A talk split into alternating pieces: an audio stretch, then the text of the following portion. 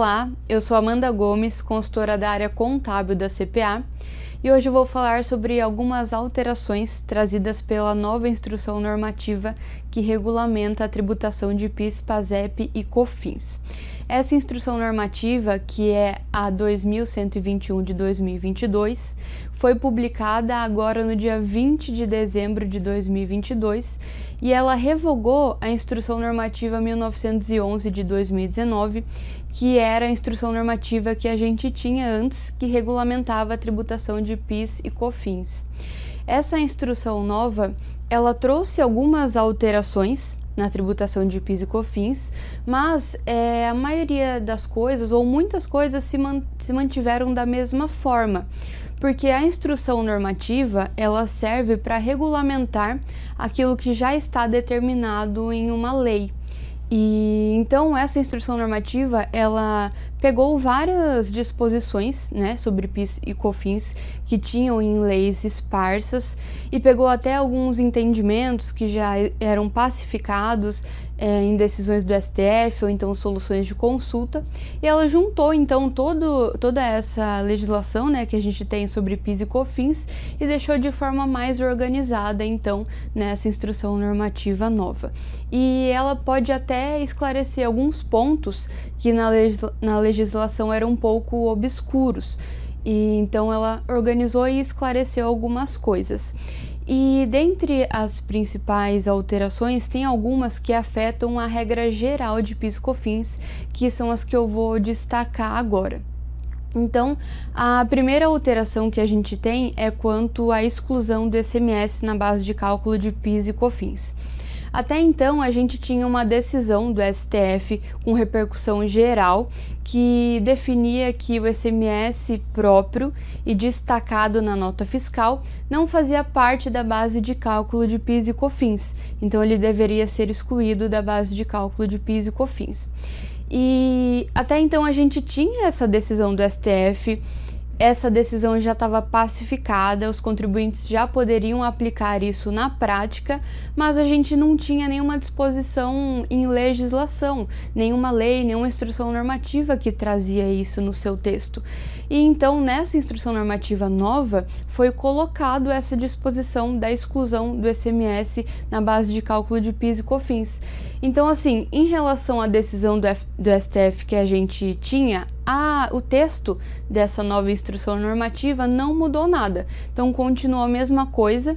O SMS próprio destacado na nota fiscal deve ser excluído da base de cálculo de PIS e COFINS que o contribuinte tem a pagar. E, e, isso eh, só foi reafirmado, né, só foi ratificado no texto da instrução normativa nova, então se mantém a mesma coisa que a gente tinha com a decisão do STF, só que agora regulamentado por uma instrução normativa. Bom, o segundo ponto, aí para só para frisar essa, essa inserção da exclusão do SMS na ba da base de PIS e COFINS foi incluída então no artigo 26, inciso 12 da Instrução Normativa 2121, que é a nova instrução normativa. A segunda alteração muito relevante foi em relação ao SMS também, mas agora sobre o crédito de PIS e COFINS. Essa instrução normativa nova ela trouxe no seu artigo 171, no inciso 2, que o ICMS próprio faz parte da base de cálculo dos créditos de PIS e COFINS. Então ele inclui o ICMS na base dos créditos. Desde 2019, com a instrução normativa antiga, que era 1911 de 2019, a gente não tinha nenhuma previsão legal que autorizava incluir esse ICMS na base de cálculo dos créditos. Então, preventivamente, o mais seguro a se fazer era excluir o ICMS próprio no cálculo dos créditos de PIS e COFINS. Então, se excluía o ICMS para calcular os créditos. Mas agora, com essa instrução normativa nova trazendo expressamente e tendo essa previsão legal que o ICMS ele, ele dá direito a crédito de PIS e COFINS, então agora o contribuinte que está no regime não cumulativo das contribuições, ele não precisa excluir ICMS para calcular os seus créditos. Ele pode tomar crédito, inclusive, da, do, do valor do ICMS. Então, essa é a segunda alteração muito importante que essa instrução normativa trouxe para a gente. E a terceira e última que eu vou destacar aqui em relação aos créditos também, mas agora sobre o IPI. No seu artigo no artigo, na verdade, no artigo, no, na instrução normativa anterior, que era 1911 de 2019, a gente tinha no artigo 167 que o IPI ele só dava direito a crédito quando ele era não recuperável. Então, podia se tomar crédito também do valor do IPI quando não recuperável. Agora, na instrução normativa nova, no seu artigo 170, ela está prevendo que o IPI não gera direito a crédito e ela não faz mais essa ressalva do IPI recuperável e não recuperável.